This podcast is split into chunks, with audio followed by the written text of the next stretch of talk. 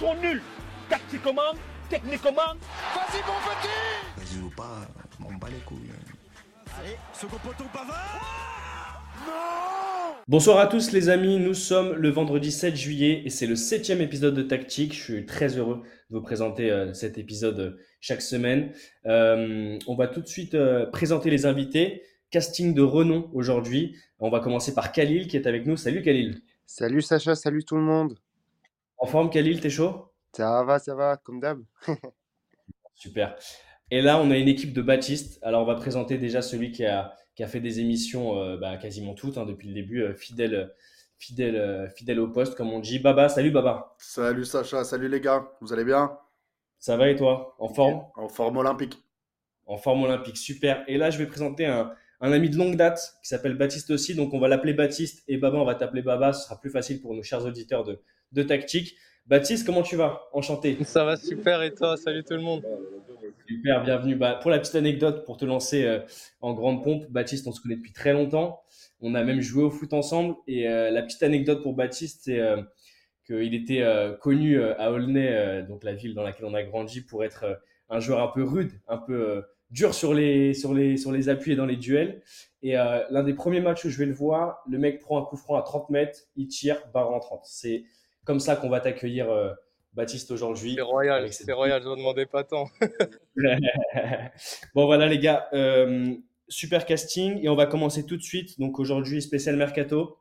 Et il y aura un quiz euh, en fin d'émission qui est un peu, un peu salé, mais j'aime bien vous mettre un peu dans la difficulté. Donc, ça va être super. Tactique épisode 7, c'est parti. Alors, messieurs, on va commencer tout de suite par les officialisations euh, et, l'une qui, se faisait attendre, c'est à savoir le, coach du Paris Saint-Germain qui a enfin officialisé. On savait que ce serait euh, Luis Enrique. Il n'y avait plus, du tout de surprise finalement. On attendait juste euh, l'officialisation. C'est chose faite. Euh, dans le podcast précédent, on parlait avec Brice, d'ailleurs, que je salue. Gros bisous, Brice, qui sera là pour le prochain épisode, j'en doute pas. On parlait justement de cette importance d'officialiser le coach parisien pour pouvoir ensuite dérouler sur le, sur le projet, sur le, les recrutements et justement pour avoir une, une ligne euh, directrice, euh, directive sur ce, sur ce mercato. Et ça a été aussi l'occasion euh, pour, pour les, les, responsables du PSG, Nasser Al-Khalifi, de faire visiter le nouveau centre d'entraînement du, du, Paris Saint-Germain. donc, arrivée de Luis Enrique, je vais donner la parole, Baba, tout de suite. donc là, c'est officiel, c'est le nouveau coach pour pour, euh, pour lancer ce, mercato et, prendre les, rênes du Paris Saint-Germain. C'est un coach qu'on connaît bien. Euh, Khalil aussi le connaît très bien en tant que, euh, coach de la sélection espagnole et surtout au Barça, lui qui suit beaucoup le Real. Donc il, aura aussi forcément de, choses intéressantes à nous dire. Baba, déjà, euh, première, impression, est-ce que tu es plutôt satisfait? Il est réputé pour être un coach qui, a ses idées et qui n'hésite pas à faire valoir justement son son projet de jeu. Euh, donc voilà, ta première réaction, Baba, on t'écoute. Donc euh, oui, je suis satisfait euh, de cette arrivée de Luis Enrique au Paris Saint-Germain. C'était la première étape nécessaire pour lancer véritablement le mercato du PSG. on l'a vu avec les officialisations de tous les joueurs qui avaient déjà signé, qui sont arrivés juste après, donc celle de, Luis Enrique. selon moi, on, sait que c'est pas le premier entraîneur qui enfin que c'était pas le plan A du PSG on connaît la volonté de l'émir du Qatar pour faire venir euh, Zinedine Zidane euh, à la tête du club, mais malheureusement, il a, refusé une nouvelle fois de prendre la tête de cette équipe. Mais ça reste pour moi un plan B qui est, crédible, qui correspond à, ce que veulent les dirigeants du PSG aujourd'hui. Je pense qu'il répond à plusieurs critères. le premier, c'est l'expérience. on a vu qu'il a une solide expérience qu'il a pu avoir notamment avec la sélection espagnole, où il est resté quelques années même s'il n'y a pas eu de, trophée majeur euh, pour lui. Et également avec le Barça, où il a passé euh, aussi euh, trois années, si je ne me trompe pas, où il a gagné une Ligue des Champions, il a gagné deux Ligas, il a gagné trois Coupes du Roi. voilà, c'est déjà une bonne expérience qui parle pour lui. On sait que c'est un entraîneur qui est réputé pour être un entraîneur à poigne. je crois que ça va faire une différence par rapport aux précédents entraîneurs qui du PSG. Je pense que c'est le moment d'installer un entraîneur comme ça on avait pensé, enfin, il y a eu quelques petites rumeurs sur euh, des noms comme José Mourinho qui ont circulé. Euh, je pense que c'est un peu le même profil en termes termes de, meneur d'hommes Et je pense que ça peut faire du bien à cette équipe qui manque un petit peu de, de leader. On a dit souvent que les joueurs avaient pris un petit peu le pas sur, sur l'entraîneur ou parfois sur l'institution. Et puis, il a déjà entraîné des stars. Il a aussi ce management des stars qui est très important au PSG, puisque même si on ne sait pas de quoi sera fait la saison prochaine et avec quel effectif le PSG va jouer précisément, eh bien, il y aura forcément des stars et c'est important de les manager. Au Barça, il avait réussi à manager Messi, Neymar dans la même équipe. ça s'était bien passé avec des résultats qu'on connaît. Donc, je pense que ça peut être une très bonne nouvelle pour le PSG. Je mets juste un petit bémol sur l'expérience à l'étranger. il a eu une petite expérience à la Roma. ça n'a pas été très concluant. Il s'est pas fait que des amis là-bas. Donc, j'espère que ça se passera mieux pour lui au PSG. Et puis, il reste l'éternel questionnement de la relation avec Campos. on a eu des petits bruits de couloir comme quoi c'était pas forcément parti du bon pied. On va voir comment ça va se développer par la suite. On a vu que pour Galtier, ça avait très bien commencé puis que ça avait mal fini. Donc, pour moi, c'est un sentiment globalement positif. Je suis, assez content de cette arrivée. Puis je vais laisser sa chance au produit et on va voir ce que ça va donner. Ouais, c'est ce dont tu parles, Baptiste, justement, sur, sur l'expérience de, d'avoir dirigé des équipes comme le Barça et surtout la sélection espagnole et la façon de gérer les, les égos de stars. C'est des points qui ont été soulevés et des questions qui ont été posées euh, lors de la, conférence de, presse pour son arrivée, où justement nos confrères lui ont, demandé un petit peu ce qu'il ce souhaiterait, ce qu'il souhaitait mettre en place. Lui, il a parlé, euh, j'ai noté pas mal de trucs, mais il a parlé aussi d'un jeu vertical et, et d'une, euh, en tout cas, d'un jeu d'attaque, parce que lui considère qu'il ne faut pas aller dans un club si on n'a pas envie de faire le jeu et d'aller de l'avant. Euh, c'est aussi des, mm, euh, des, principes qu'il avait mis au Barça avec un style de jeu qui était bien, bien défini, puisque euh, on connaît tous ce, style qui était, je dirais pas à l'apogée parce qu'il il était déjà bien, bien défini avant, mais qu'il a réussi à, à concrétiser encore du coup la tête des Blaugrana. Euh, Khalil, c'est un truc que tu avais observé toi justement en tant que suiveur en tant que suiveur du Real, on, sait que tu regardes quasiment tout de la Liga. Et, euh, justement, je voudrais ton œil, toi, là-dessus, sur euh, la, façon dont euh, Luis Enrique pourra se, dessiner quelque chose d'intéressant dans l'animation au Paris Saint-Germain. Comme disait Baptiste, et d'ailleurs, enfin, comme disait Baba, on va, je vais revenir après sur les, les, premiers transferts qui ont été officialisés, sur celui, sur celui qui devrait euh, l'être dans quelques jours. Mais, euh, mais pour l'instant, euh, avec cette équipe du Paris Saint-Germain, Luis Enrique a quand même, je pense, des, choses à faire. Khalil, c'est quoi ton avis justement sur ce qu'a évoqué Baba, sur l'arrivée de, de, Luis Enrique et puis et sur, la marche de, manœuvre qu'il va avoir justement au Paris Saint-Germain? Moi, je pense, moi, je suis tout à fait d'accord avec Baptiste, c'est-à-dire que en tant qu'amateur du foot, euh, j'aimerais bien voir ce que va donner l'arrivée de Luis Enrique, surtout au Paris Saint-Germain. Il ne faut pas oublier aussi que si on se base sur des statistiques, quand il était au Barça, donc il a entraîné le club entre 2014 et 2017, il me semble, si je ne me trompe pas. Et c'était, enfin, sur 181 matchs joués à la tête du club, je parle en tant qu'entraîneur, hein, le, Barça a gagné 138 matchs sur 181. Donc ce qui est énorme. Ça représente quoi? 70% de victoire. je reviens aussi sur, sur le palmarès de Luis Enrique en tant qu'entraîneur. Euh, avec le Barça, il a remporté 9 titres. Tu l'as évoqué, euh, Baptiste, Baba. Euh, deux Ligas, trois Coupes du Roi, une Super Coupe d'Espagne, une Ligue des Champions, une Super Coupe et bien évidemment une Coupe du Monde des clubs FIFA. Mais on peut ne pas le compter, mais ça reste quand même un trophée. Donc je pense que l'arrivée de, de Luis Enrique va changer pas mal de choses au Paris Saint-Germain et, et, et, ça va lui donner une, une autre âme. et je pense ça, ça peut, ça peut permettre aussi au club d'aller plus loin dans les compétitions américaines, dans les compétitions européennes. Baptiste, maintenant à présent, justement, Khalil parlait de, de, cette, de cette possibilité de, de, réorganiser un peu tactiquement. Mais il y a aussi un, point que hum, Baba avait soulevé tout à l'heure et sur lequel je voudrais te, te faire, euh, te faire euh, réagir, mais c'est euh, sur cette aussi cette gestion des égaux. C'était une réponse franche hein, qu'il a donnée il y a quelques jours sur, lors de cette conférence de presse, mais dans, dans laquelle il expliquait justement qu'il avait déjà su gérer les égaux. Enfin, au Barça, à ce moment-là, il y avait il y avait à la fois Messi, il y avait Neymar, donc je pense qu'il est habitué à ça. L'année dernière, enfin cette année, ça s'est pas forcément tout le temps bien passé. On, sait que Christophe Galtier avait beaucoup de pression. Est-ce que ça te rassure, toi, d'avoir un coach qui finalement n'avait pas besoin du Paris Saint-Germain euh, parce qu'il a fait ses preuves ailleurs, il a déjà eu ses résultats?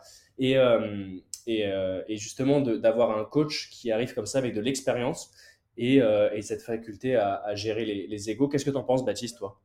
Alors, moi, pour être tout à fait honnête, je pense que bah, c'est un peu c'est pas une mentalité à la française. On se focus sur des éléments toujours euh, assez en dehors du, football en réalité. C'est-à-dire qu'en fait, le principal problème des entraîneurs du PSG, c'est ni leur nom, ni leur expérience, ni leur palmarès, surtout leur possibilité de pouvoir mettre en place leur, euh, leur projet, leur équipe et ce qu'ils veulent faire.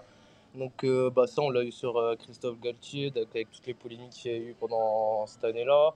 On l'a eu aussi avec Pochettino, qui n'avait pas vraiment de schéma de jeu de base mais qu'on a quand même recruté, donc qui, avait quand même euh, amené un certain engouement. On l'a retrouvé aussi avec Tuchel. On, s'attendait à quelque chose d'assez offensif, donc qu'il a réussi à mettre en place. Donc finale de Ligue des Champions, mais bon au final ça s'est fini comme ça s'est fini. Donc moi je suis assez perplexe encore concernant Luis Enrique. J'attends de voir. Donc c'est un nom, c'est déjà quelque chose d'assez intéressant. Donc c'est toujours rassurant plutôt, plutôt plus qu'intéressant. Mais j'attends de voir. J'attends de voir en fonction surtout du mercato, du recrutement qu'il va effectuer et euh, voilà, de la façon dont PSG va aborder cette année, donc cette saison. Donc on va voir le, si le départ de Neymar a bien lieu. Je pense que ça va être plein de facteurs qui vont jouer sur la façon dont Enrique va être apprécié du PSG. Après, euh, ce que j'apprécie chez lui, parce que bon là, vous allez penser que c'est plus noir que blanc, alors que pas du tout. Moi, ce qui me rassure quand même d'un certain côté, c'est que je trouve qu'il a un, gros sens de l'adaptabilité. Il a suggéré de l'adaptation plutôt il a suggéré des jeunes donc, euh, au Barça pendant ces années, euh, ces trois premières années. Donc des jeunes de la Masia, il me semble que Pedri, etc. Donc c'est lui qui les avait lancés en tout, début. Et il a aussi donc euh, suggéré des joueurs plus expérimentés comme Neymar ou autres. Donc ça c'est quelque chose d'intéressant. Son expérience internationale aussi c'est quelque chose d'assez intéressant. Maintenant à voir si le PSG lui laisse mettre en place ce qu'il a envie, lui laisse acheter les joueurs qu'il a envie, et voilà, donc euh, c'est plutôt ça pour moi qui va faire euh, la saison de Luis Enrique. Maintenant, je suis quand même plutôt content de sa venue. Voilà, on avait beaucoup de noms qui tournaient, Zidane qui revient tout le temps. Luis Enrique, ça peut être intéressant. Donc c'est un profil qu'on n'a pas encore eu en fait au PSG. Donc euh, je pense que ça peut être intéressant, surtout dans, dans sa construction dans le milieu de terrain. Donc avec le, Barça, c'était un élément, des éléments les plus importants de sa réussite. C'était ce milieu de terrain-là qui lui permettait de, de gérer en bloc les attaques adverses et puis de remonter d'un coup avec des postes euh, hyper rapides. Donc euh, on va voir ce qu'il va pouvoir mettre en place avec le PSG. Donc on a Asensio en espagnol qui arrive. On va voir, moi je suis, euh, j'attends. Donc du coup, on va voir. Je vais pas m'emballer du coup sur les deux, les deux trois premiers mois comme on avait fait avec Galtier. Donc à voir, mais oui, ça, peut être super intéressant quand même. Il a, un bon profil, donc voilà. Mais après, pour ce qui est de la gestion des égaux, je m'en fais pas pour lui à ce niveau-là. Donc c'est surtout voilà, est-ce qu'il aura les clés pour euh, mettre en place ce qu'il a envie de faire? Et si oui, je pense que ça pourrait être intéressant. Ouais, on va voir, euh, on va voir justement euh, déjà sur ces matchs de, de, de pré-saison, ces matchs, ces matchs amicaux et surtout sur le début de cette, cette saison, ça va arriver vite. on est déjà donc le 7 juillet aujourd'hui, mais ça va arriver très très vite cette saison qui va être passionnante pour le PSG. Euh, donc on va voir maintenant, Baba, je te, je te repasse la main sur, euh, sur Luis Enrique. Euh, tu as, soulevé un point tout à l'heure sur lequel je, voulais qu'on réagisse deux minutes avant de parler des officialisations et des joueurs qui, qui arrivent au Paris Saint-Germain. Mais cette gestion à deux avec Luis Campos, justement sur le mercato, on sait que Luis Campos a ses manières de travailler et, et, tu le disais tout à l'heure que ça avait peut-être euh, été un petit peu chaud euh, lors de son lors de l'arrivée de Luis Enrique, mais euh, donc les deux Luis vont vont, vont apprendre vont devoir apprendre à cohabiter justement. Et puis je pense que Luis Enrique a aussi des idées dans la, dans la tête en arrivant. Baba, je te, je te relaisse la main et puis après on va parler des officialisations. Ouais, ouais, tu as raison. Alors déjà, je l'ai précisé un petit peu tout à l'heure, mais tu as raison, il y a une bataille des Louis qui va un petit peu s'organiser au PSG. On sait qu'il y a déjà une lutte d'influence qui s'est organisée autour du staff. Apparemment, il y a déjà eu des, petites, des petits désaccords. Ça pourrait être amené à se répéter sur l'effectif, on va le voir dans les prochains jours. Mais je voulais rebondir sur ce que tu as dit, euh, Baptiste. et sur, notamment sur le, le, caractère de Luis Enrique, à mon avis.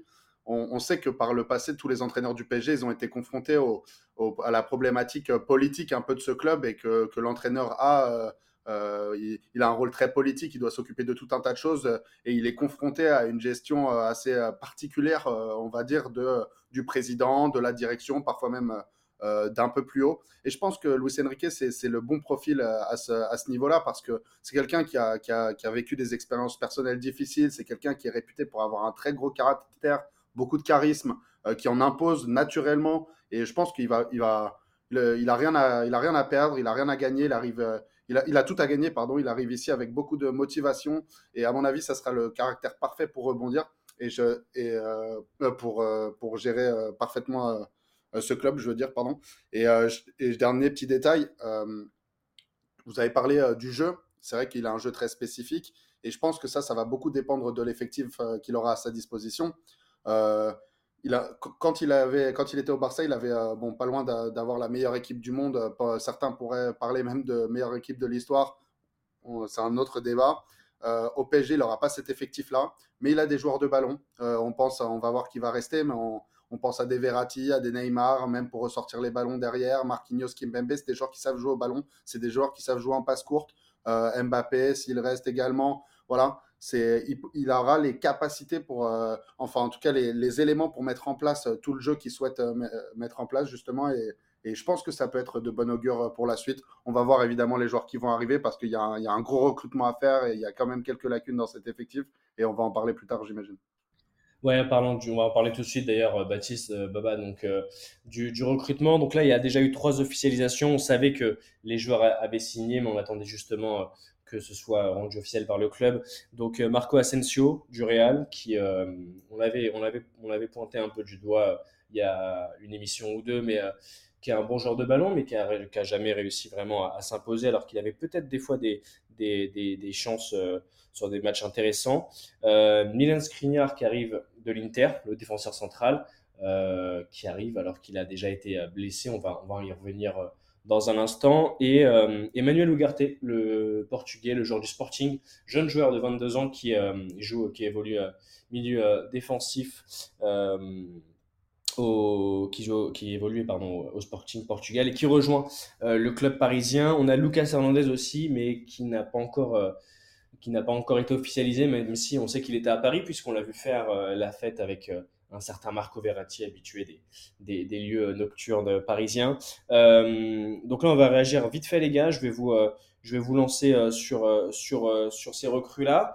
ce que vous en pensez justement de ces, ces trois recrues, Marco Asensio, Milan Skriniar, Emmanuel Ugarte. et puis après, on ouvrira le, le dossier justement Mbappé et son, son possible départ euh, du PSG pour le Real Madrid et on, fera intervenir euh, Khalil forcément qui suit ça de très très près pour tactique depuis, depuis déjà des semaines. donc les gars, je vais commencer par Khalil. Khalil, Marco Asensio, que tu as beaucoup vu dans ton club, dans le club que tu suis le, plus. Milan Skriniar Emmanuel Ugarte, est-ce que pour toi déjà ces trois noms te font, je vais pas dire rêver puisque on a déjà eu des, des, des, des, joueurs de renom arriver au Paris Saint-Germain dans telle ou telle forme. Ça, on, on, a déjà euh, débattu sur, euh, sur Messi par exemple, etc. Mais je veux dire, euh, voilà, c'est des joueurs plutôt jeunes pour Asensio, Garté. Skriniar, c'est c'est défensif, mais en même temps, grosse blessure et on sait qu'il a un problème au dos. Qu'est-ce que tu en penses, toi, Khalil? Tu vas commencer du coup par Marco Asensio et puis après réagir en, en général sur les trois officialisations. Khalil, voilà, euh, je, te, laisse la parole. Est-ce que tu trouves ça euh, intéressant? Tout à l'heure, Baba parlait de, projets de jeu et surtout de, la, matière, euh, de la matière première dont, disposera Luis Enrique. Est-ce que ça te fait un peu peur, les noms qui arrivent? Est-ce que tu trouves que c'est cohérent ou alors est-ce que tu es emballé justement, Khalil? Bah, disons que ça me fait pas peur, mais en tout cas, pour ma part, je pense que le Paris Saint-Germain, ils ont su acheter Marco Asensio au bon moment et si on se rappelle bien de sa dernière, euh, sa dernière saison au, Real Madrid, il était tout le temps euh, décisif à chaque entrée, à chaque entrée de jeu, bien sûr. il a joué 31 matchs, il, a marqué 9 buts, 6 passes décisives. C'est la meilleure saison qu'il a faite depuis 2016-2017. Hein. Donc, l'arrivée de, de, Marco Asensio, elle peut être que positive pour le Paris Saint-Germain, surtout après le départ de Messi. après, pour ma part, Skriniar, bah, ça, je, m'en doutais, bien sûr. c'est une bonne recrue. l'expérience, elle est là, donc ça va, il va apporter un petit peu l'expérience, surtout que il me semble que Ramos aussi, il, part. Ouais, Ramos quitte, quitte officiellement le, Paris Saint-Germain, et du coup, ça, ça, libère, voilà. ça libère un poste en défense centrale. Mmh Exactement. Et donc, il sera potentiellement remplacé par, par Skriniar, si je dis pas de bêtises, bien sûr. Je suis pas dans la tête de Luis Enrique, mais en tout cas, visiblement, il sera remplacé par. Enfin, Ramos, il sera remplacé par Skriniar. et donc, il a, il a, il a cette, Skriniar, il a cette capacité-là à remplacer, bien sûr, Ramos. On s'inquiète pas sur la défense du Paris Saint-Germain. Ça, c'est autre question. après, pour Ugarte, moi, je le connais pas assez bien. Je peux peux pas juger. je laisse Baptiste en dire plus. mais en tout cas, c'est que du, pour ma part, c'est que du positif et ça promet en tout cas. Ça promet. J'ai hâte de voir cette nouvelle équipe du PSG l'année prochaine. Ouais, justement, mais tu, tu, tu, parlais de Marco Asensio, donc c'est c'est intéressant d'avoir ton avis. Moi, ce qui me fait un peu peur, si je me projette, c'est que c'est vraiment un, joueur qui a été, c'est vrai, ces derniers temps décisif avec le Real, mais en fait qui était dans le rôle de super sub. J'ai un peu peur que que ça soit léger euh, pour le Paris Saint-Germain, on verra. Peut-être qu'il va complètement exploser. Euh, sur Skriniar, euh, je suis un petit peu plus réticent et, surtout que je me demande juste qu'est-ce que va faire le, PSG concernant Kim Pembe, par exemple, en défense, qui voit arriver des défenseurs centraux tous les ans. Et puis, voilà. Baba, je vais te demander de réagir justement sur ce que vient de dire, ce que vient de dire Khalil et tes impressions justement sur les trois officialisations. Et aussi, on attend du coup euh, bientôt celle de Lucas Hernandez, donc encore un profil défensif. Est-ce que c'est intéressant pour toi de commencer par renforcer derrière au PSG plutôt que, plutôt de regarder ce qui peut se passer au milieu de terrain? On sait que c'est là aussi que le PSG a pêché ces dernières années. Oui, je suis totalement d'accord. Alors, avec toi et avec Khalil, une fois n'est pas coutume, euh, je suis d'accord avec toi déjà parce qu'il fallait euh, renforcer l'effectif déjà de, dans plusieurs secteurs de jeu, mais notamment en défense. Il y a eu beaucoup de blessures la, saison dernière, notamment Kim Pembe, et on a dû avoir des joueurs qui n'ont pas joué à leur poste. Il y a dû avoir pas mal de remplacements de dernière minute.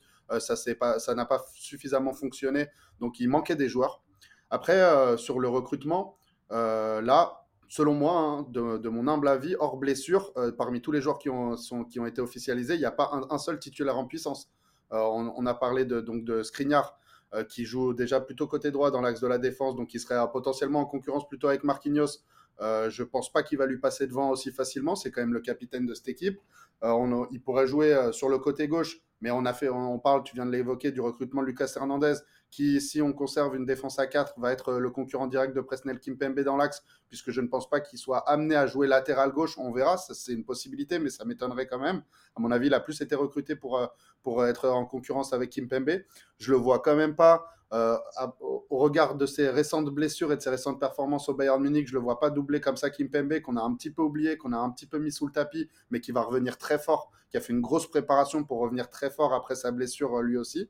Euh, et au, milieu de terrain, alors Asensio, on peut le considérer comme un attaquant, un milieu de terrain. On ne sait pas exactement où est-ce qu'il va être placé. Mais euh, tu l'as dit, c'était un euh, Khalil. Je suis d'accord avec toi. Il a fait une très bonne, enfin il a fait une bonne saison au Real Madrid, mais en tant que super sub, en faisant que des, des, entrées. Et je pense qu'il va être malheureusement, à moins qu'il explose, condamné au même rôle au Paris Saint-Germain. Je le vois pas bousculer la hiérarchie pour s'installer dans les trois de devant s'il y a trois attaquants. Et au milieu de terrain, à mon avis, il va falloir des profils un petit peu plus diverses, mais j'attends plutôt euh, une pointure.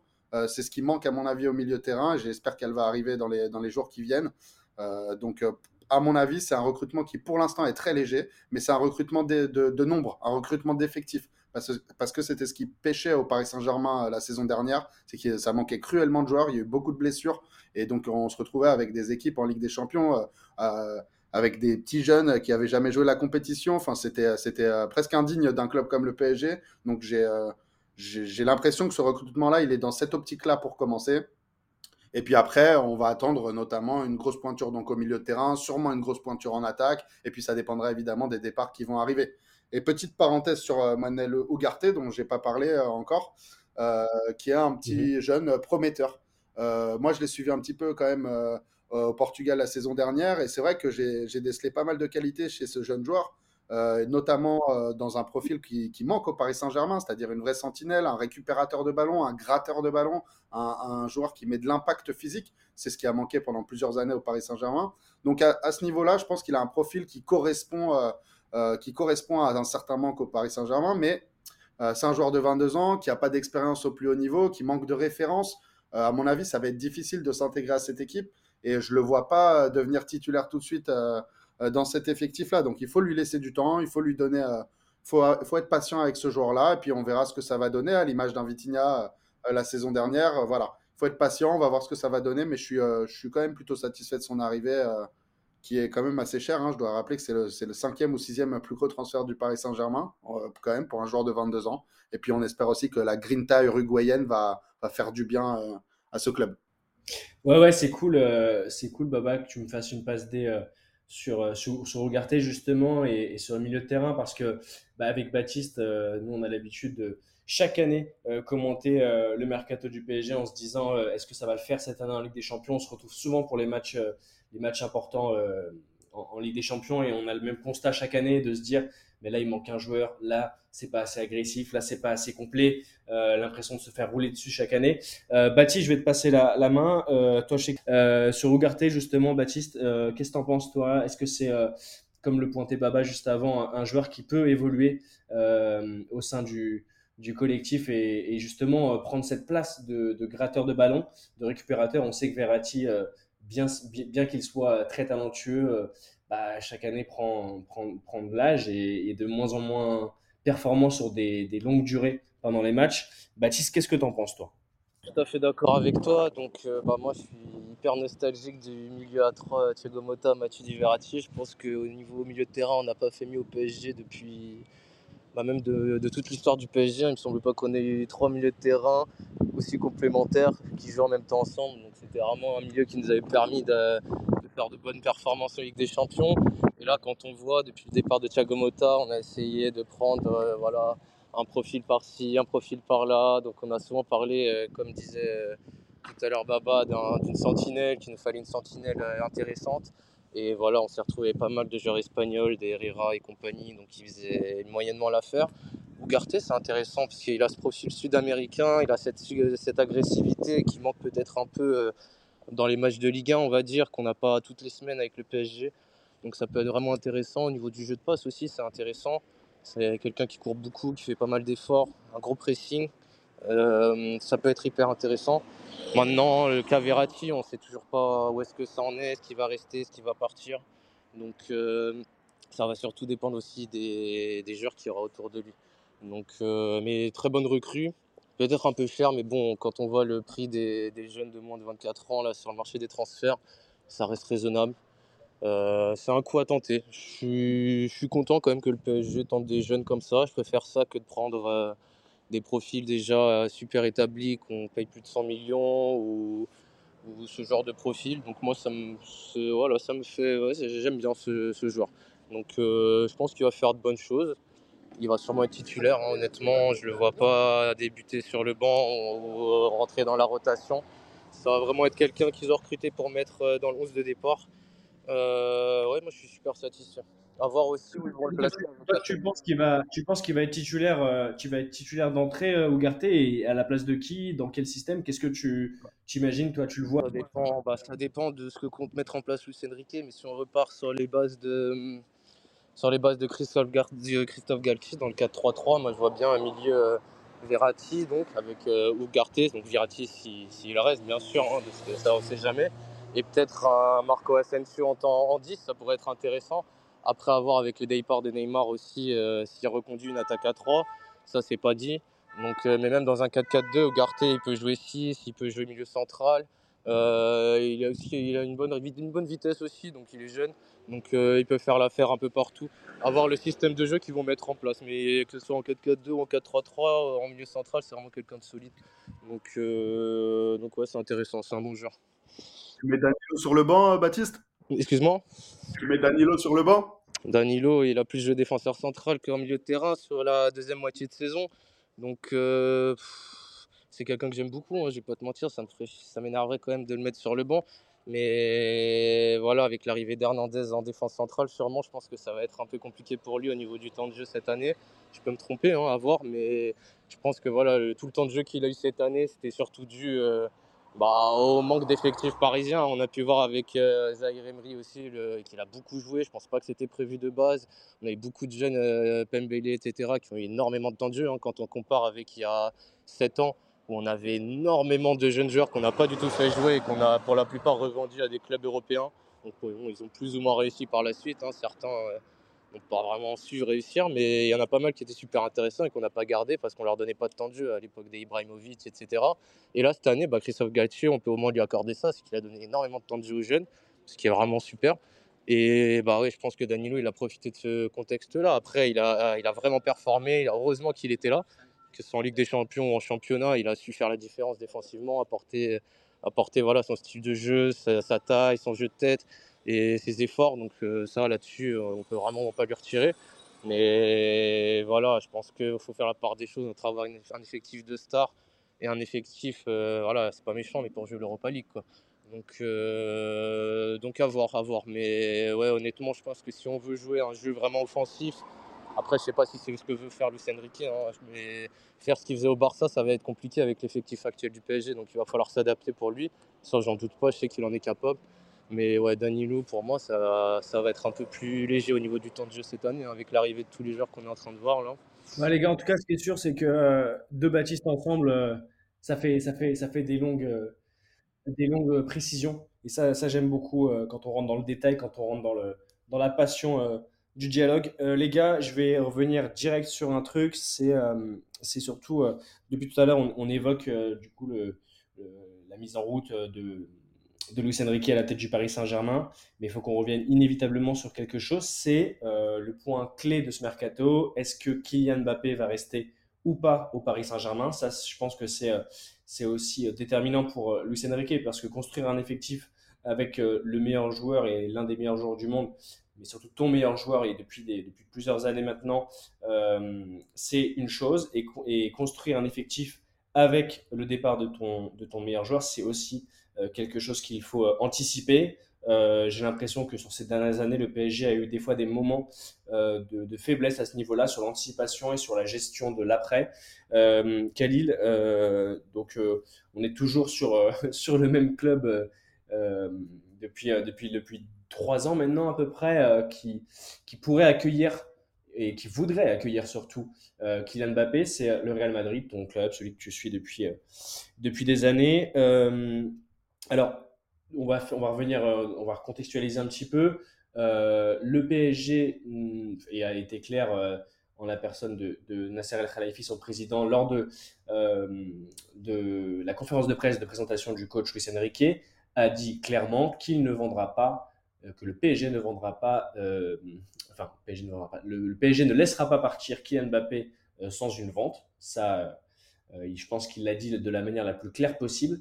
Donc, on se, tournerait du coup, si départ il y a, d'une vente du Paris Saint-Germain au Real Madrid.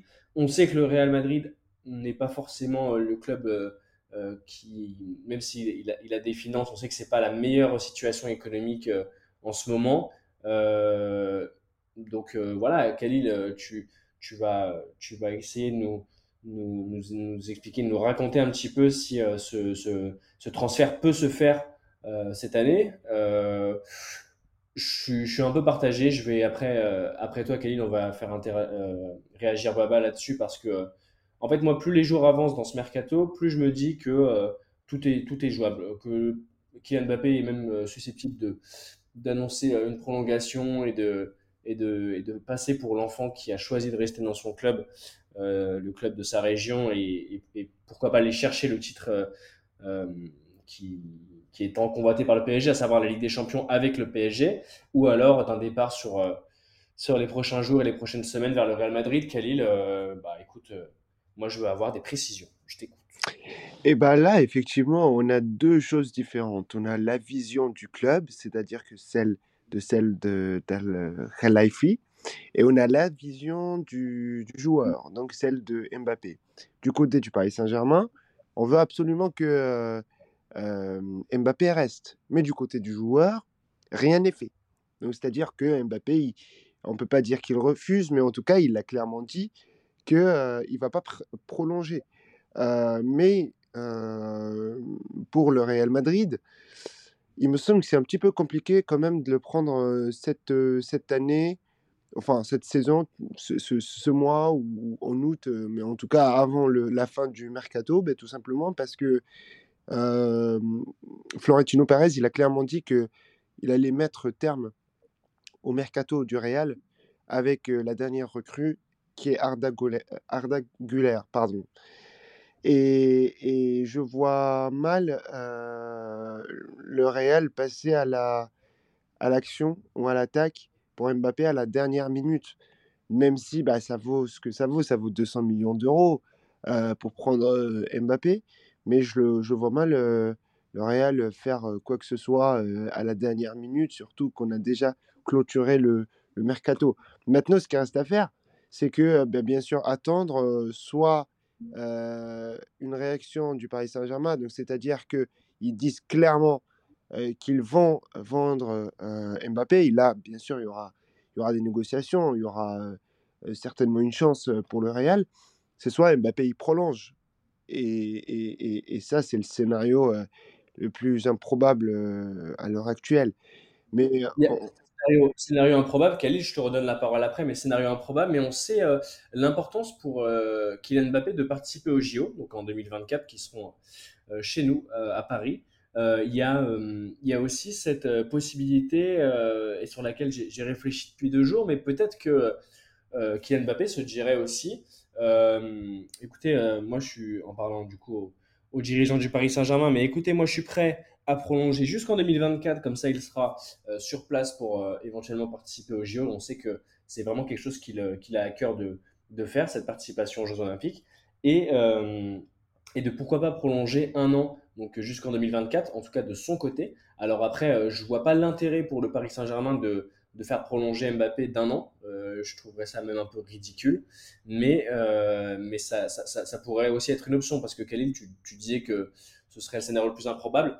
Je te rejoins. Moi, je, je, pense, je pense plus vers, vers une vente dans l'absolu, mais c'est vrai que je suis encore un peu dans le flou, donc euh, je, te, je te relaisse la main, Khalil, vas-y. Alors oui, tout à fait, tu viens d'évoquer 2024, mais moi, j'évoquerai plutôt 2023. Euh, je resterai euh, sur, euh, sur la fin de la saison 2023-2024, et donc c'est-à-dire que la saison 2024-2025, euh, Kylian Mbappé, eh, Kylian- oula, la saison 2024-2025, Kylian Mbappé la jouera au Real Madrid et pas au PSG. Et justement, pourquoi je dis ça?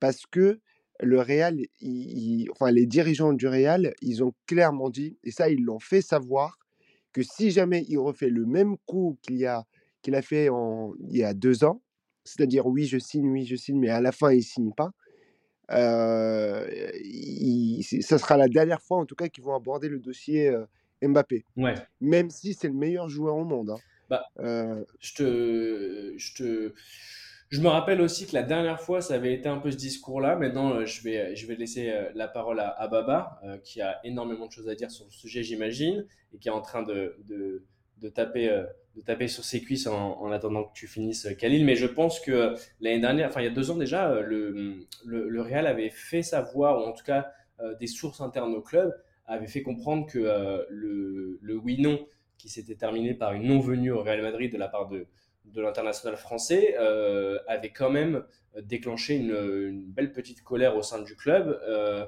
on, se souvient justement à, la fois sur les réseaux sociaux de nos, euh, chers supporters euh, espagnols et du Real, justement, qui, euh, qui s'étaient vachement acharnés sur, le joueur en disant que, de toute façon, c'était qu'un nul, entre guillemets. On se rappelle de cette période-là. Khalil, euh, donc toi, tu, estimes que que 2024, euh, Kylian, Kylian Mbappé sera au Real Madrid. Baba, euh, toi, ton côté, euh, on en a déjà parlé ensemble et aussi dans le podcast, mais euh, de cette gestion euh, du club, donc du PSG, de, du cas euh, Mbappé, alors que c'est la première euh, personne qu'il faut mettre dans le lot des prolongations, je pense, chaque année, à moins que, qu'il qu ait clairement envie de partir, que ce soit formulé en tout cas euh, de manière directe à ses dirigeants et qu'on trouve une porte de sortie qui sera forcément une vente parce que tu, tu ne peux pas non plus, et c'est ce qu'a dit Nasser Al-Khelaifi, laisser partir un joueur comme ça pour Peanuts. Donc Baba, je te laisse la parole et, réagir sur ce que vient de dire euh, Khalil et, et, tous, ces, tous ces éléments. Alors je suis d'accord euh, euh, sur un point, c'est que selon moi, Kylian Mbappé jouera bien la saison 2024-2025 au Real Madrid. Mais je suis pas d'accord sur le reste, parce qu'à mon avis, la stratégie de Mbappé, elle est claire. Il a d'ailleurs affiché, il faut savoir lire entre les lignes. Il a expliqué qu'il voulait jouer la saison prochaine au PSG, que c'était sa seule option et qu'il n'avait jamais parlé de prolongation avec le club. Ça explique un point qui est très simple. C'est que, vous le savez, moi je suis très pragmatique et le foot, c'est que de l'argent. C'est un monde où il n'y a que de l'argent. Et Kylian Mbappé, tout romantisme, tout pari, tout storytelling, tout Jeux Olympiques que tu veux, ce qui l'intéresse, c'est signer des gros contrats, c'est avoir le plus d'argent possible, et c'est comme ça qu'il réfléchit, et je commence à un petit peu comprendre euh, sa, manière de, voir les choses. Et tout ce qu'il veut, tout simplement, c'est aller jusqu'au bout de son contrat en 2024. Ça lui permet quoi? Ça lui permet de continuer à toucher euh, le plus, ce qui était le plus gros salaire de l'histoire du football avant l'arrivée de l'Arabie Saoudite sur le marché, avec, euh, je crois, 75 millions d'euros bruts euh, annuels. Donc ça lui permet de toucher la dernière année de son contrat. Ça lui permet aussi de toucher une prime de fidélité qui a été gracieusement proposée par le Paris Saint-Germain de 80 millions sur un an. 80 millions d'euros sur un an, 40 millions à l'issue de la fin du mois de juillet, 40 millions à la fin de la saison. Donc euh, en, restant cette saison-là au PSG, il, ça lui permet de ne pas s'asseoir sur 150 millions d'euros. C'est quelque chose de, conséquent. Et c'est pas tout. Ça lui permet également d'arriver en tant que joueur libre au Real Madrid à la fin de la saison 2024, de, enfin de la saison prochaine. S'il arrive en tant que joueur libre au Real Madrid, il va pouvoir négocier une prime, une prime de joueur libre, donc une prime d'arrivée. À ce moment-là, on a parlé de certains montants, on a parlé de 80, 100 millions, on ne sait pas exactement à combien ça va se situer, mais si le Real Madrid n'a pas eu à, à faire d'investissement, euh, tu l'as dit Khalil, de l'ordre de 200 millions, on peut imaginer même peut-être plus euh, à ce mercato-là, il disposera évidemment de moyens euh, financiers supérieurs pour offrir non seulement une prime à la signature importante à Mbappé, mais en plus pour lui offrir un, un vrai contrat juteux avec tout ce dont on a déjà parlé et ce qui sort un petit peu actuellement dans les médias, c'est-à-dire euh, des, droits, une, enfin, des droits à l'image qui lui seront cédés, etc. Donc, à mon avis, la stratégie d'Mbappé, elle est claire, c'est de partir libre en 2024. Pour ce qui est du PSG, par contre, la stratégie, elle est, elle est très différente. Et euh, en conférence de presse, euh, Nasser El Khalifi a été très clair, mais on ne peut plus clair. Il a dit qu'il ne laisserait pas partir Mbappé libre en 2024, puisqu'aucun club ne laisserait partir le meilleur joueur euh, du monde libre dans ces conditions-là. Euh, ça va être la volonté du club, donc ça, peut être par deux moyens.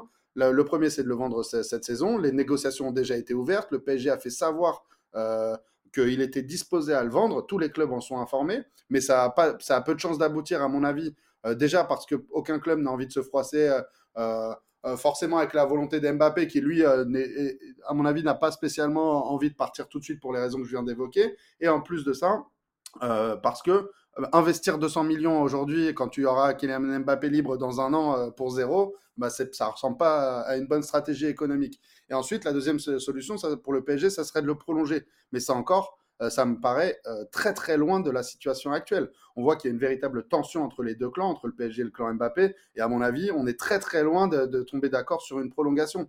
Mais comme tu l'as dit, Sacha, tout à l'heure, et comme je le pense également, l'argent est roi dans ce monde. Et si jamais le PSG, qui est en mesure de lui offrir un contrat stratosphérique, encore plus important que celui qu'il a, puisque de toute façon, ça ne peut être que son seul argument, en plus d'un mercato euh, ambitieux, ce qui est déjà de toute façon la volonté du PSG. Si le, le, PSG peut lui offrir un contrat stratosphérique, et moi je trouve que c'est possible de le, faire, de le faire juste pour une année, de lui offrir vraiment euh, euh, les conditions pour un an, une prolongation d'un an, euh, qui lui permettrait de rester, et ça permettrait de le vendre, puisqu'il veut partir au Real Madrid à l'issue de la saison prochaine, de le vendre euh, dans un an au Real Madrid. Comme ça, toutes les parties seraient plutôt gagnantes sauf le Real Madrid, mais je ne crois pas que ça soit ni la priorité euh, du Paris Saint-Germain, ni celle de Mbappé. Donc à mon avis, c'est ça. Et je terminerai par dire une petite chose, c'est que cette situation, euh, elle a beaucoup d'impact donc euh, sur le PSG, puisque là on s'est éloigné un petit peu du sujet au départ, mais c'est que pour le mercato du PSG,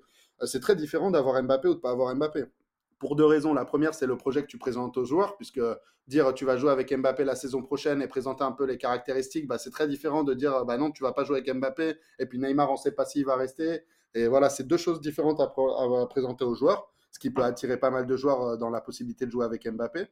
Et puis, ça a surtout une énorme conséquence au niveau économique. Si jamais donc le PSG, dans la même année, se sépare de Messi et de Mbappé, il aura une capacité financière d'investissement qui sera presque jamais vue dans l'histoire du football. Et on peut s'attendre, à, mon avis, à un vrai tremblement de terre en termes d'investissement et de joueurs qui vont arriver si jamais le, le PSG était amené à perdre Mbappé euh, dans, euh, cet, été. Et dernier petit point, si jamais par contre il prolongeait, dans ce cas le PSG serait un petit peu plus limité sur les, sur les moyens financiers, euh, puisqu'il devrait évidemment faire intégrer tout ça dans, dans ce qui reste peu au pro du, fair play financier. Et donc on serait sur des investissements toujours importants, mais de l'ordre de ce qui a été annoncé et ce qui est sorti dans les médias, à peu près 200 millions comme ça. En tout cas, c'est une situation décisive. Et je terminerai une petite dernière chose, pardon, hein, je suis un peu long, mais dernière chose, moi, je suis un peu fatigué du comportement de Mbappé. Euh, tu l'as évoqué tout à l'heure, Khalil, et toi aussi, euh, Sacha. Euh, tic-tac, tic-tac, partira, partira pas. Chaque année, c'est un peu le même cirque. Chaque année, il nous fait Ah, bah oui, mais moi, je vais aller au Real Madrid, etc. C'est un petit peu à chaque fois la même chose. Puis il termine avec une prolongation, avec un contrat stratosphérique. Ça ressemble à, quelqu'un qui gratte à la porte pour, pour avoir un petit peu plus d'argent. Moi, je trouve ça un petit peu dommage comme comportement. Et je suis, et je suis maintenant persuadé, mais ça, c'est que mon avis personnel, que tout ce qui est amour du PSG, amour pour le club, amour du maillot, c'est euh, pas la première préoccupation de, ce joueur-là. Je te, repasse la parole dans un instant, Khalil, excuse-moi, mais c'est justement sur ça que je voulais réagir et j'attendais, euh, je ne savais pas si tu allais le faire, mais j'attendais que, que tu finisses pour le faire. Mais justement, je voulais réagir sur quelque chose de très important. Euh, on, parle, et d'ailleurs tu le fais bien, Khalil aussi l'a fait avant, mais de, de, de, ce qui est, de ce qui fait vivre le football, à savoir l'argent, on va pas se mentir, mais dans énormément de secteurs, on, parle justement de, ce qui est financier. Mais euh, moi, il y, a un truc, euh, et, d'ailleurs, ce qui est le, parallèle qui est cool et que j'ai euh, donné en début d'émission avec Baptiste et justement le fait qu'on jouait ensemble à, Les Sous-Bois, le truc qui, m'interpelle justement par rapport à, à, Mbappé qui a grandi et, évolué au tout départ juste à côté de chez nous, c'est ce vecteur plaisir. En fait, moi, je, peux comprendre toutes les stratégies marketing, mais en fait, en ayant joué au football, non pas à son niveau bien sûr, mais en, étant un amoureux de ce sport, je pense qu'à un moment, il faut quand même revenir, même pour les professionnels, dans quelque chose de, plaisir, en fait. C'est-à-dire que le, foot restera, même si c'est ton métier, même si c'est, euh, on va dire, euh, le... Euh, comment dire, euh, ton, ton, ton, job, en fait, euh, ta, ta caractéristique première, donc d'être joueur de football, je pense qu'il faut quand même toujours voir ça comme un jeu. On a énormément de témoignages de joueurs qui ont fait des longues carrières, qui, euh, qui ont pu justement témoigner sur, sur, sur, sur, ce fait-là, de, de, toujours s'amuser quand on est sur le terrain, de prendre du plaisir. J'ai en mémoire, et là ça fait un petit lien, et après je ferai la, passe à Baptiste justement pour qu'il réagisse dessus, et après tu reprendras Khalil et on clôturera cette page sur le Paris Saint-Germain et on parlera des autres sujets justement du mercato. Mais j'ai en mémoire euh, le et du coup Khalil, tu t'en souviendras peut-être aussi, mais euh, en regardant justement les grands joueurs qui sont partis de leur club, on peut évidemment citer Zidane du Real Madrid, mais quand il part du Real Madrid, euh, il me semble que Zidane justement ne part pas en fait en fin de contrat, il, part alors qu'il est encore sous contrat pour avoir justement un retour financier au, Real. Et en fait, c'est ce genre de choses qui, euh, qui pour moi, euh, est le plus important. C'est-à-dire que tu peux être le meilleur joueur du monde. Zidane a été ballon d'or, c'est pour moi un des meilleurs joueurs de l'histoire du football.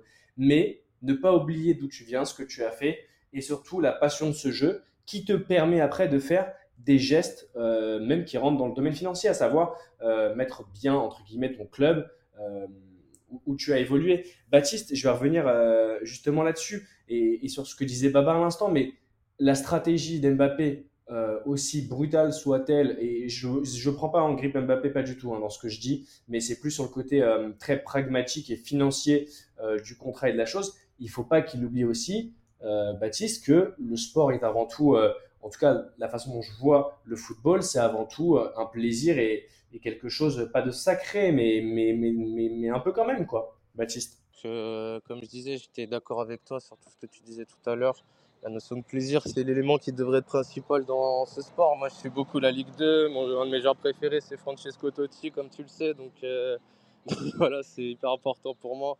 Euh, chez Mbappé, par contre, voilà, on, touche un cas particulier là pour le coup. Il rapporte énormément au club, il lui coûte énormément.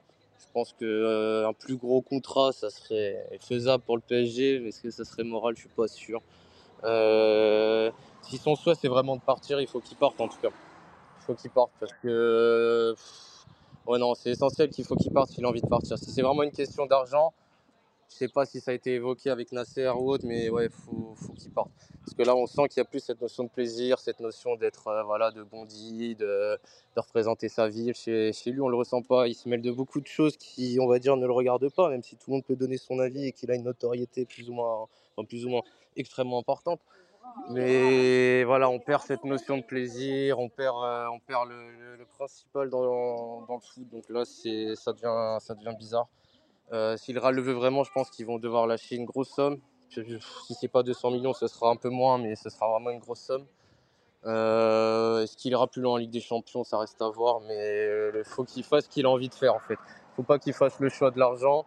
Et la notion de plaisir, bah, comme tu disais tout à l'heure, hein, on a eu Carlos Tevez euh, qui n'est pas resté longtemps en Chine, les Witzel, énormément de joueurs qui partent en Arabie Saoudite maintenant. Donc c'est bah, un sujet, hein, c'est sûr, hein, c'est un sujet. Mais voilà, après, c'est de l'argent. Euh, je pense que là-dessus, on n'est pas dans la même situation que lui. On ne peut pas vraiment comprendre. C'est sûr que quand on propose 5 fois ton salaire, ça peut faire réfléchir. Mais quand on joue au foot, la notion de salaire pendant une heure et demie, elle est plus importante. Tu vois ce que je veux dire? Elle va être importante pour tout le reste, quand tu seras sorti du stade, pour tout, le, tout ton mois.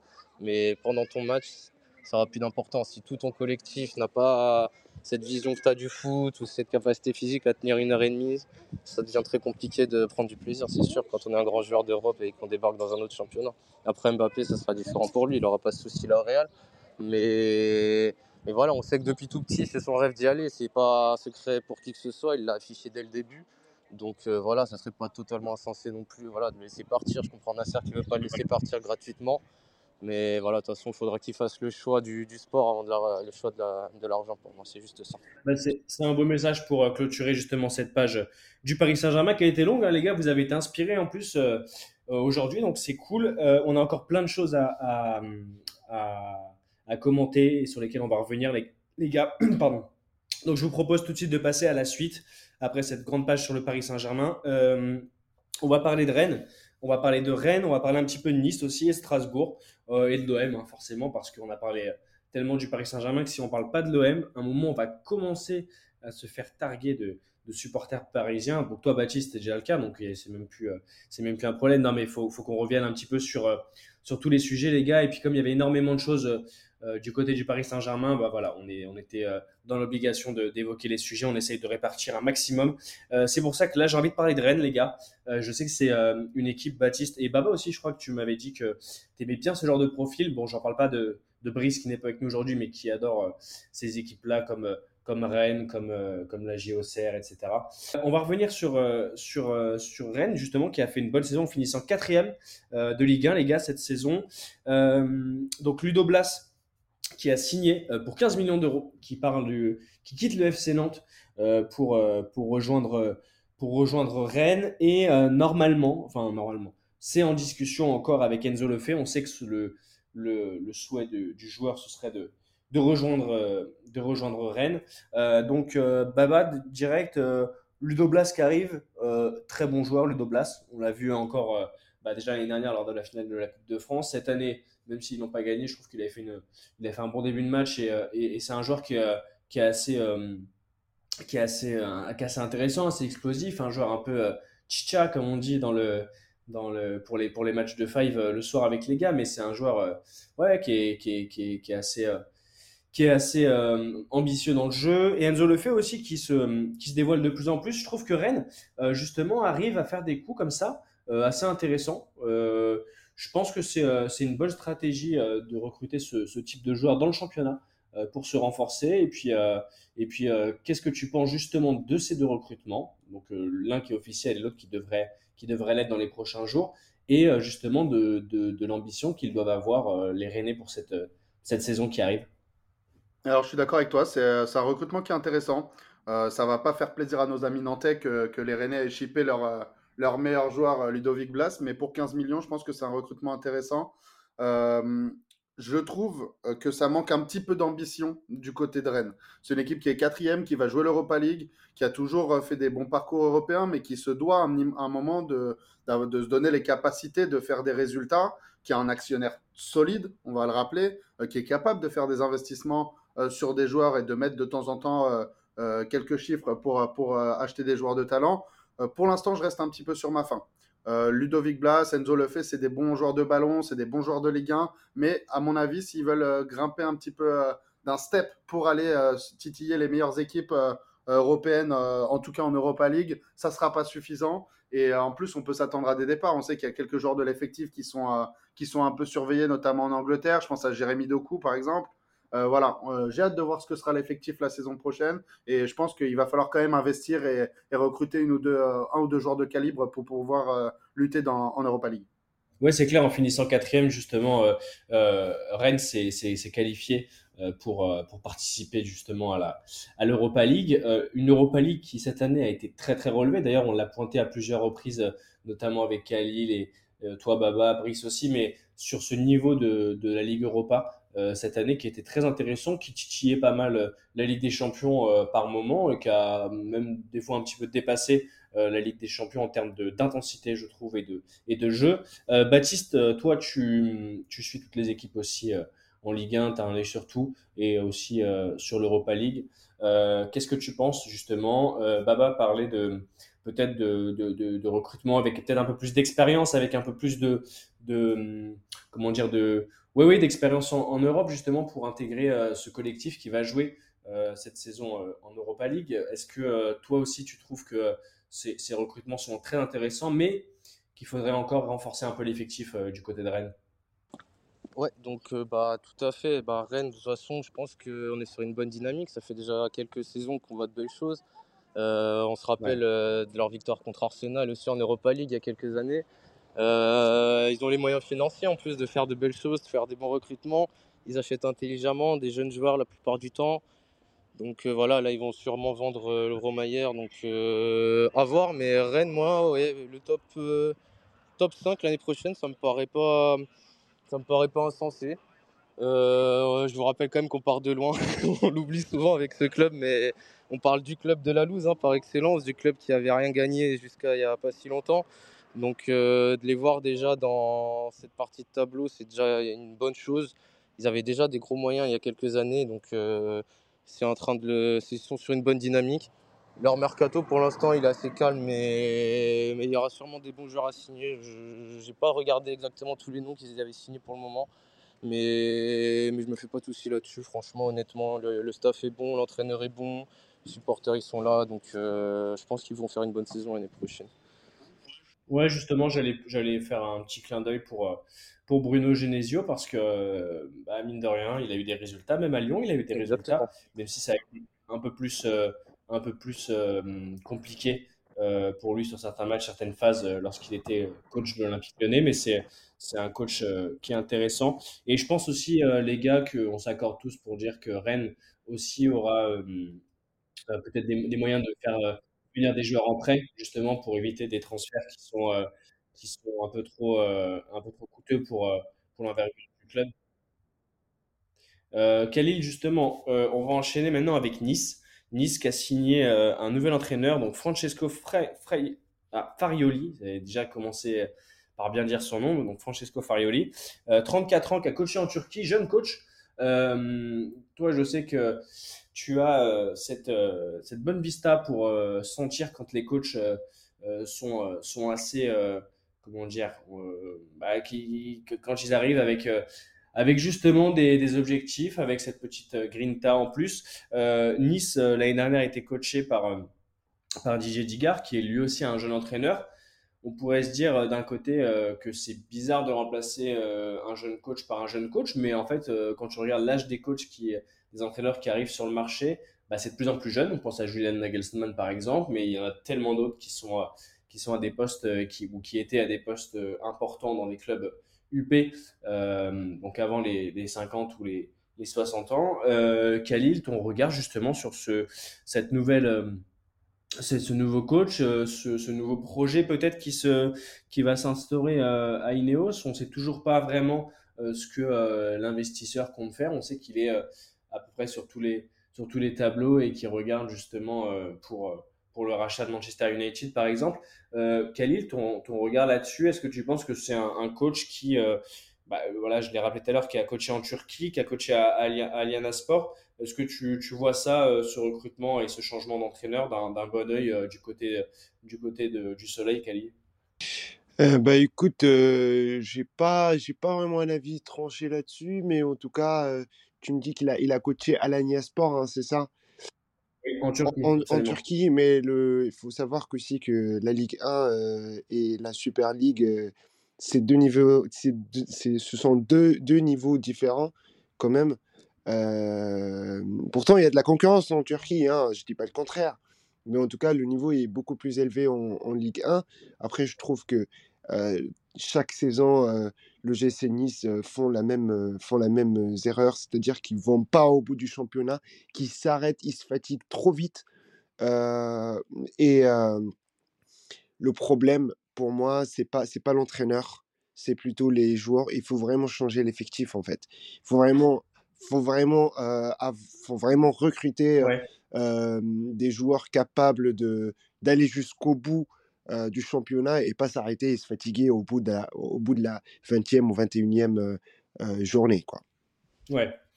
Baptiste, Baba, plutôt, tu as justement un, un, regard là-dessus sur les coachs. On en a parlé l'autre fois ensemble, justement, des, de ces coachs, de ces entraîneurs étrangers.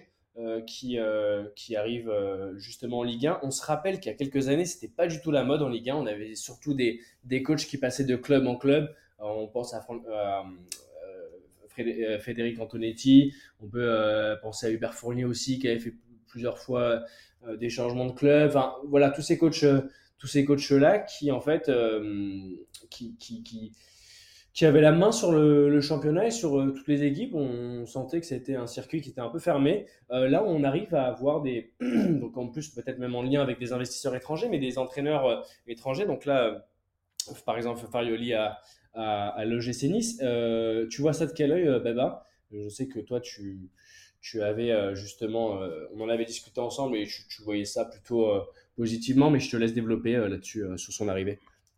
Oui, alors cet entraîneur-là, c'est un entraîneur que personnellement je connais pas très bien. Je ne l'ai pas suivi vraiment dans les saisons précédentes. Ce que je sais, c'est que lui, il se revendique comme étant un digne héritier de Roberto De Zerbi.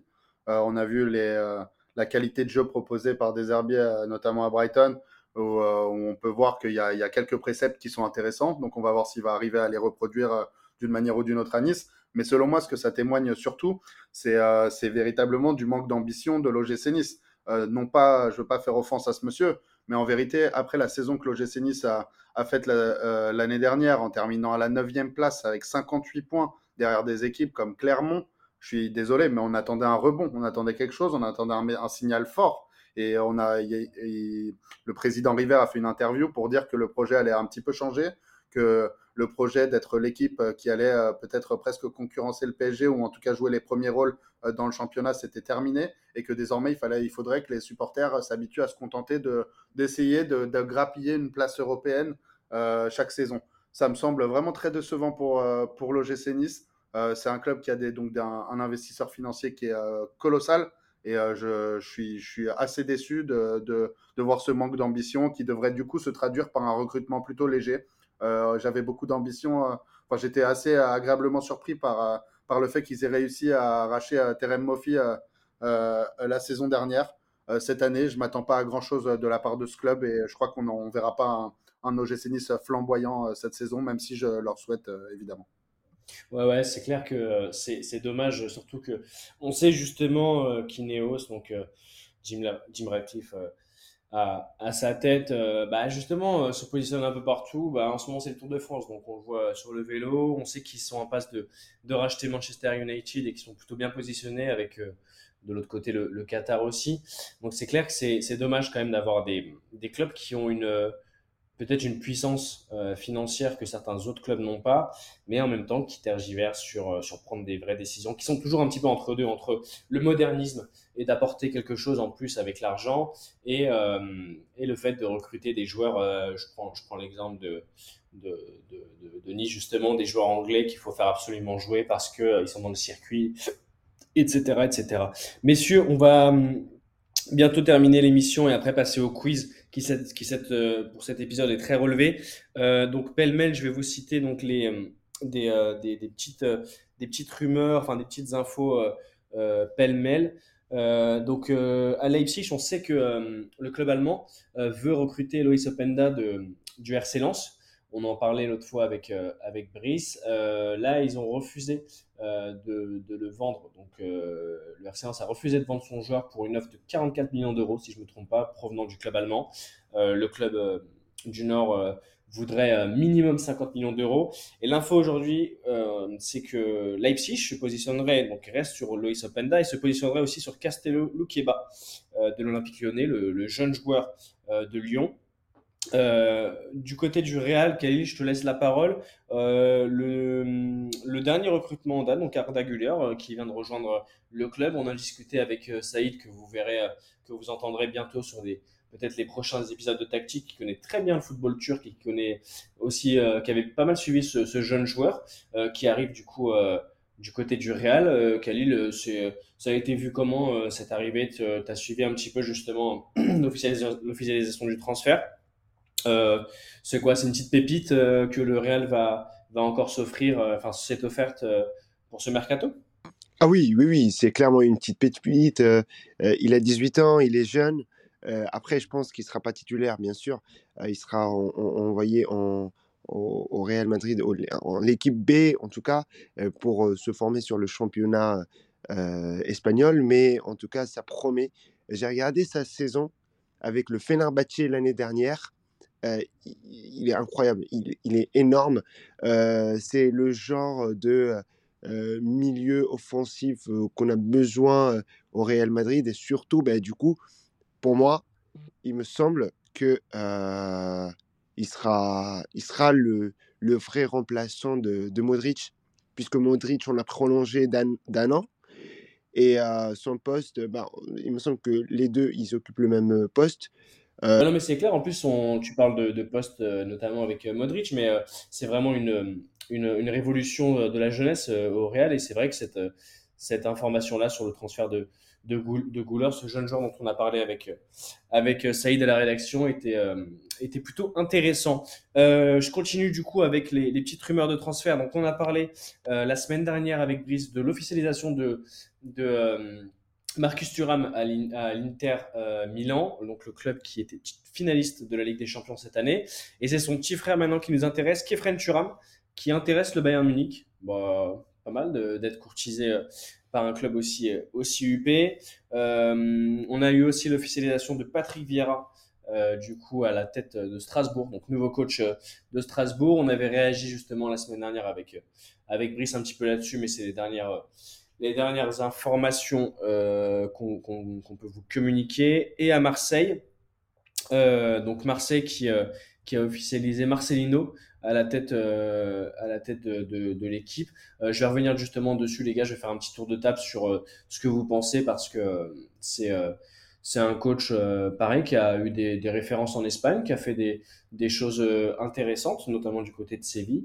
Donc à voir, à voir ce, que, ce que vous en pensez. Mais justement, Marseille, qui a des échanges avec Iliman Ndiaye, milieu de terrain offensif de, de Sheffield United. Là aussi, un jeune joueur. Donc pour, pourquoi pas renforcer l'équipe euh, donc, euh, Baptiste, euh, je vais, te, je vais te demander justement ce que tu, ce que tu penses de l'arrivée de Marcelino à l'OL après avoir fait une année de d'Igor Tudor, donc un jeu qui était qui était assez énergivore en fait, avec des, des milieux sur les côtés qui devaient, qui devaient impérativement avoir du coffre pour monter les attaques côté olympienne. là, donc Marcelino, joueur, enfin entraîneur de, de Liga, qui fait ses, ses premiers pas en France euh, à la tête d'une équipe, euh, qui a été, euh, qui a été un, bon coach, qui a chopé une, une Coupe du Roi dans le lot, si je ne me trompe pas, et qui a eu des, des victoires de prestige, notamment contre le Barça. Baptiste, qu'est-ce que tu en penses, toi, de cette arrivée à l'OM Et justement, bah, là, comme je l'ai évoqué avec les discussions avec des jeunes joueurs assez prometteurs, qu'est-ce que tu, tu, penses de cette année, pour l'instant, du, du, du, recrutement de, de, de l'OM et et justement, cette nouvelle direction, on l'a vu tout à l'heure avec justement cette page sur le PSG que Luis Enrique et son officialisation allaient, allaient favoriser forcément l'officialisation de, de, de enfin des, de, recrutement de, nouveaux joueurs. tu penses qu'à l'OM, ça peut être la même chose, Baptiste? Ouais, alors moi, l'OM, franchement, depuis 2-3 années, je les trouve assez plaisants à regarder jouer. Alors, c'est dommage qu'ils aient pas les résultats qui suivent en Ligue des Champions, mais honnêtement, Marcelino et puis l'arrivée de Geoffrey Kondogbia, ça me chauffe pas mal. C'est quelque chose qui peut le faire. Ils ont un style de jeu offensif, des, plein d'attaquants et des liés super rapides. Donc euh, le style de jeu me plaît. Maintenant, il faudrait que Sanchez euh, puisse euh, refaire une année comme il l'a fait l'année dernière pour qu'il puisse aller le plus loin possible. après, sur le nombre de joueurs recrutés, il me semble que c'est assez léger hein, du côté de Marseille pour l'instant. Je sais pas s'ils ont recruté un autre joueur que Geoffrey Kondogbia. Il me semble que non. Hein. Je crois, je crois qu'il y avait euh, juste le, le fait que euh, Aminarit euh, restait à l'Olympique de Marseille, mais c'est vrai que j'ai pas vu non plus passer de, de, recrutement. Il mais... semble pas. Hein. Je crois qu'il y a que bon que c'est un très bon joueur, mais il me semble que pour l'instant ils n'ont recruté qu'un joueur. Donc il y avait beaucoup de prêts à Marseille. on va voir ce que ça va donner, mais il affiche clairement ses ambitions. Marcelino, c'est pas mal. Et oui, de toute façon, l'OM doit logiquement finir dans le top 3 maintenant, euh, chaque année de Ligue 1. On les attend en Ligue des Champions maintenant, surtout, puisque bon, on les a vus euh, afficher un, beau style de jeu l'année dernière. Ils ont fini troisième derrière Lens, malheureusement pour eux, mais le style de jeu était, était offensif, c'était plaisant à voir. Donc euh, voilà, j'attends vraiment de voir en Ligue des Champions ce que ça va donner, mais c'est bien de voir un coach avec euh, une, bonne expérience afficher ses ambitions dans un grand club comme ça. Ça marche, Baba, je vais te, laisser la, parole justement sur l'OM. Euh, je pense que tu es plutôt en accord avec ce que vient de dire Baptiste, vu que vous avez le même prénom, vous pensez la même chose, non? Mais ce que je veux dire, c'est en rigolant que, tu soulignais l'autre fois quand on en discutait la saison de l'OM, qui était une saison assez assez, assez dur finalement, euh, surtout sur la fin, mais, mais qui a été une, saison pour moi très réussie euh, du côté de l'OM, sauf l'épisode en Ligue des Champions dont on avait parlé notamment et cette euh, non-qualification ensuite pour la Ligue Europa avec ce but encaissé à la fin, mais on va pas revenir forcément sur tous les détails, mais par rapport à, à l'arrivée justement de Marcelino, j'avais oublié de citer Kondogbia, mais merci Baba, merci Baptiste pour, pour me l'avoir rappelé. et là justement, du coup, l'OM qui qui pourrait en fait euh, se, se, se, fixer sur des profils un peu euh, bah, à la Inman India avec des joueurs euh, assez, assez percutants, assez intéressants. On parle aussi forcément de, du, du, du, joueur qui a fait pour moi une saison top du côté de l'OM, c'est Alexis Sanchez justement qui n'est plus sous contrat officiellement avec le, le club marseillais, qui serait du coup entre des discussions de, de, prolongation et de départ. On verra un peu ce qui, ce qui se présage dans les prochains jours, mais euh, mais voilà, Baba, euh, je te, laisse la parole sur l'OM. Euh, qu'est-ce que tu penses déjà de l'arrivée de Marcelino? Et après, je ferai une passe à, ou tu feras une passe toi-même d'ailleurs à Khalil sur justement ce qu'on en pense, ce qu'on en a pensé en Espagne puisqu'il a, a longtemps entraîné en Espagne et qu'il a des références là-bas. Baba, Marcelino, Kondogbia, c'est plutôt pas mal pour ce début de recrutement pour l'OM. C'est plutôt pas mal. C'est un bon début, on va dire. Je crois que Baptiste a tout dit. Je vais pas, vais pas épiloguer là-dessus. Euh, Marcelino, c'est un coach avec de l'expérience qui va pouvoir apporter quelque chose à l'OM. Euh, je mets juste un petit bémol sur le fait que le modèle de l'Olympique de Marseille, j'ai du mal à le comprendre. Euh, changer d'entraîneur chaque saison, ça me semble pas être un modèle pérenne pour la, l'avenir. Je sais pas exactement où ils vont et j'espère que que Longoria va pas se casser les dents à fonctionner de cette manière-là. Si ça accroche, ça peut le faire. Kondogbia, c'est une très bonne recrue. Je pense qu'il va faire énormément de bien à, ce milieu de terrain, qui était déjà bien fourni d'ailleurs. Hein. Il va falloir, ça va être un petit casse-tête pour trouver des titulaires et les remplaçants. On va voir qui va partir aussi, on n'en est pas sûr. Mais je crois que là, à l'heure actuelle, la priorité de l'Olympique de Marseille, tu en as parlé un petit peu, c'est la, prolongation d'Alexis Sanchez. Euh, quand on a un joueur de ce calibre-là, euh, dans ce club qui a une telle expérience, notamment en Ligue des Champions, je crois que c'est une priorité absolue de le prolonger. Euh, même si ça peut coûter un petit peu cher en termes de salaire, euh, le remplacer en termes de recrutement, ça sera de toute façon plus onéreux. Donc c'est la priorité absolue de ce club. Si jamais ils n'y parviennent pas, je pense que ça va être très compliqué la saison prochaine de trouver un attaquant. On a vu que Vitinha euh, répond pour l'instant pas aux attentes. Je l'enterre pas tout de suite, mais bon, 30 millions sur un joueur comme Vitinha, c'est, à mon avis, ça, ça, ça, ça a tout l'odeur d'un gros flop. On verra cette saison. Et après, il va falloir aussi gérer un dossier un, petit peu compliqué pour l'OM, c'est tous les retours de prêt. Il y a un nombre de joueurs qui vont revenir à l'OM qui ont été prêtés. On sait que c'est une stratégie de Longoria. Hein. Euh, donc je pense à euh, De La Fuente, euh, Isaac Touré, même Arcadius Milik, même si je crois qu'il a déjà trouvé un, contrat peut-être qui se dit en Italie. Jordan Amavi, Paul Lirola, Luis Suarez, tous ces joueurs-là, je ne sais pas il va falloir les vendre, il va falloir gérer ça de la bonne manière, être habile. Et puis après, essayer de tenter des coups. Euh, NDI t'en a parlé, je l'ai suivi un peu en championship. Ça a été, ça a été un bon joueur. On va voir ce que ça, ce que ça va donner si jamais l'OM va au bout de ces pistes-là. Mais priorité à Alexis Sanchez, selon moi. Ouais, priorité Alexis Sanchez. Et puis, bah, comme tu disais, hein, les retours de prêt. J'ai vu que Strootman, je crois, définitivement, euh, est définitivement hors du, hors du club et a trouvé un accord avec le, le prochain. Euh, donc, c'est vrai qu'il va, il va aussi falloir composer avec ça. On se rappelle d'équipes avec justement des, des, des, vestiaires énormes, en fait on ne peut que penser à Chelsea en premier lieu pour euh, ce genre de d'exemple, mais les les les ouais les effectifs pléthoriques des fois c'est source de problèmes, on le sait. Euh, Khalil, un tout petit commentaire sur euh, Marcelino. Je sais que toi tu le connais euh, forcément de la Liga. il a eu des, des, références sur les coupes. On sait qu'il est très reconnu, enfin que son, travail est reconnu par ses pairs.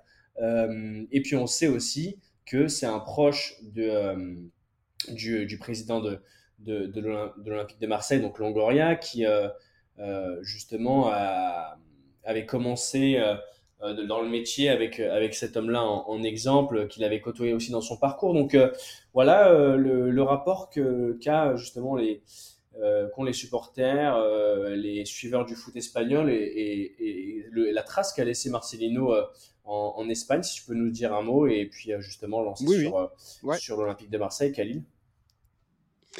Alors oui, c'est normal. Marcelino, il est assez célèbre en Espagne puisqu'il a, il a entraîné que des équipes espagnoles jusque-là. Et l'Olympique de Marseille reste le premier, le premier club étranger qu'il va entraîner. Pour ma part, alors j'ai regardé de plus près le parcours de Marcelino et, notamment les clubs qu'il a entraînés. Donc, il a passé par des clubs de, on va dire, des clubs de national, au club de Liga Seguenda et, la, Liga, la Liga Santander. donc, parmi les clubs, les fameux clubs qu'il a entraînés, on, retrouve le FC Séville, Villarreal, Valence et l'Athletic Bilbao. Ce pas des clubs qui jouent ni la relégation, à, part, à part la dernière saison du FC Séville, mais en tout cas, c'est des gros clubs. parmi les, les, les, les coupes qu'il a gagnées, on retrouve la Coupe du Roi et la Super Coupe d'Espagne. Et il était, bah, il, les a pas gagnés, mais en tout cas, il était. Alors, la, Super Coupe d'Espagne, il a, gagné en 2021, mais il était finaliste en 2022. Et la Coupe du Roi, il l'a gagné en 2019 avec Valence, mais il était finaliste à deux reprises, donc 2020 et 2021, avec l'Athletic Bilbao. Il a aussi été nommé meilleur entraîneur de Liga en 2018 avec Valence. Donc pour moi, je pense que c'est une, ça peut être pas mal pour l'Olympique de Marseille d'essayer cette Spanish touch pour, cette, pour remplacer du coup Igor Tudor et, et, je reste aussi optimiste sur, sur cette expérience qu'il peut apporter à, à l'Olympique de Marseille pour la nouvelle saison. Bah, c'est bien Khalil, je vais t'utiliser maintenant pour clôturer les, pour clôturer les débats parce qu'on est quasiment tous d'accord. Bah, je pense qu'on est tous d'accord, même sur ce côté, ce côté optimiste de, de voir, de voir Marcelino arriver à la tête de l'OM. En plus, tu as bien fait de préciser justement en détail les, les, succès et les, et les références de Marcelino en Espagne parce que bah, ça, ça, donne du crédit, en fait, je pense aussi. pour les supporters et pour, et pour les joueurs de voir quelqu'un arriver, qu'on ne sait pas forcément très euh, nouvelle génération dans l'échange. Hein. C'est pas euh, c'est pas le, grand copain des, joueurs et tout, mais je pense que c'est aussi intéressant d'avoir des profils de coach qui euh, qui restent dans leur position, qui montrent justement une posture assez assez comment dire, tu vois, qui va planer un petit peu au-dessus de, de, de l'effectif et surveiller ça d'un bon oeil, qui a une, une assurance et une, une prestance. Voilà, j'avais plus le mot.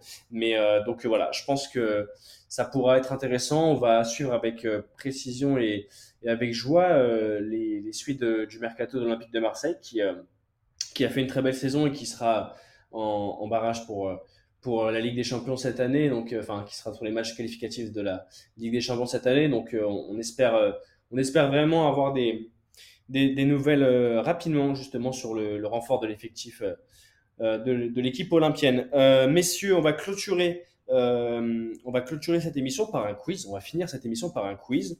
Mais avant ça, je voudrais juste euh, donner une information qui nous a, qui nous est arrivée il y a, quelques instants. Mais c'est l'ancien, l'ancien gardien, l'ancien portier euh, de Manchester United notamment, Edwin van der Sar, qui a, qui a, qui a eu, euh, euh, qui a été hospitalisé après euh, une hémorragie, euh, ce qu'on a appris tout à l'heure. Pour l'instant, j'ai pas forcément beaucoup plus d'informations que ça, mais voilà. En tout cas, pensez, pensez pour le joueur, voilà, qui, qui a, évolué notamment dans les, dans les buts de Manchester United et forcément aux, Pays-Bas aussi. Donc voilà, on, essaiera de vous donner plus d'informations sur le, sur le prochain épisode, mais voilà, et une petite pensée pour, pour Edwin van der Sar. On sait que c'est toujours spécial d'avoir, euh, je sais pas vous les gars, mais je pense que vous avez le même sentiment que moi, mais d'avoir des, des gens euh, du milieu du foot, soit des joueurs, des entraîneurs ou quoi, euh, qui, qui ont des soucis, qui ont des petits soucis, voilà, des petits soucis de santé ou alors qui malheureusement disparaissent, mais c'est toujours un petit peu marquant. Messieurs, je vais passer tout de suite à une page qui est un peu plus gay, qui est le quiz sur lequel vous allez vous déchirer et vous entretuer. Non, mais un quiz assez chaud aujourd'hui, je vais pas vous mentir.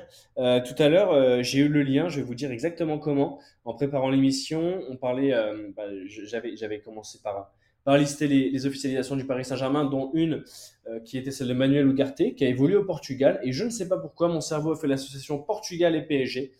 Donc là, je vais vous demander, messieurs, un à un, de me citer, et il y en a, il y en a quelques-uns, mais il n'y en a pas non plus 10 000. hein.